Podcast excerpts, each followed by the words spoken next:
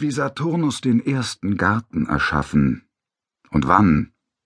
Dergleichen zu wissen erdreistet sich der demütige Verfasser dieser Zeilen nicht, wie er auch den Namen nicht weiß, der über dem Tor mag geschrieben gewesen sein, ob Paradies oder Garten Eden. Doch in jener alten Pflanzung wuchs alles so grünet. Palmbäume spendeten Datteln, und Honig floss aus den Bienenkörben. Trauben reiften an der Rebe und alle Kreatur gedieh. Dort saßen die ersten Männer und Frauen in Freundschaft zusammen, und kein Mensch war Herr oder Sklave.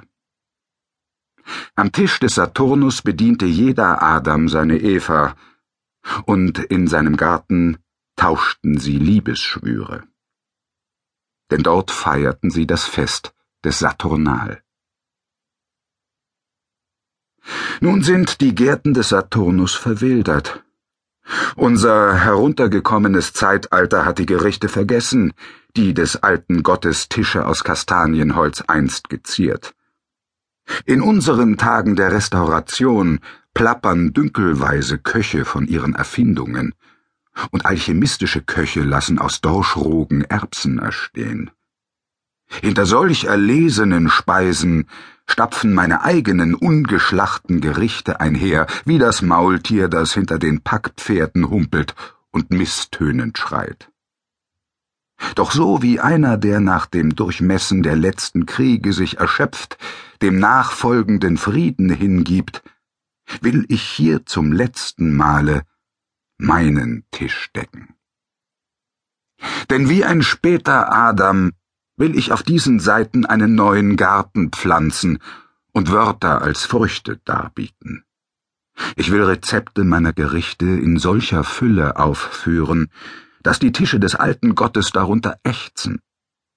Und dann mögen Männer und Frauen beieinander sitzen, wie sie es einst getan, und abermals das Fest des Saturnus feiern. Und nun möge mein eigenes Fest beginnen, wie das erste Festmahl begann, als die ersten Männer und Frauen ihre Kelche mit einem geistigen Getränk füllten, welches den Bauch erwärmet und den Geist beflügelt. Wie man das altehrwürdige Getränk Hippokras bereitet, so auch unter dem gewöhnlichen Namen Gewürzwein bekannt ist.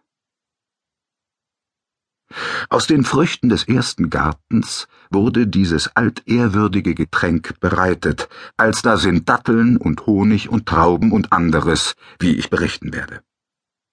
In einen großen Kessel gebe man ein Viertel weißen Weines und lasse ihn auf schwachem Feuer sieden, bis der Wein aufwallet. Man füge acht Viertel feinsten Honigs hinzu, der nicht aus der Wabe gedrückt wurde, sondern aus ihr getropft ist. Sobald die Mischung aufkocht, kühle man sie mit kaltem Wein. Man lasse sie auskühlen, erhitze sie wieder und schäume sie ab. Dies geschehe ein zweites und ein drittes Mal, bis man des Königs Antlitz auf einer Pennymünze am Kesselboden sehen kann. Man entsteine Datteln und stoße ihr Fleisch mit Wein zu einem Brei. Man röste die Steine über einem Feuer und gebe sie in die Mischung. Man füge das süß schmeckende Blatt hinzu, welches heißt Folium, so viel gemahlenen Pfeffer wie eine Frau beim Gebet zwischen den Handflächen halten kann, und eine Prise Safran von den Blüten des Krokus. Darauf gieße man ein wenig mehr als zwei Gallonen Wein oder so viel, bis die Flüssigkeit so dickflüssig ist, dass ein Ei darin schwimmen kann und so tief einsinkt, dass nur ein haselnussgroßer Teil der Schale an der Oberfläche zu sehen ist.